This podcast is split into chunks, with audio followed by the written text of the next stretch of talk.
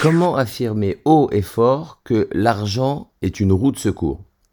Plus une personne a de l'argent, plus elle est en quête d'argent. En d'autres termes, l'argent ne se suffit jamais à lui-même. L'argent devient alors synonyme de frustration et ne constitue aucunement une roue de secours.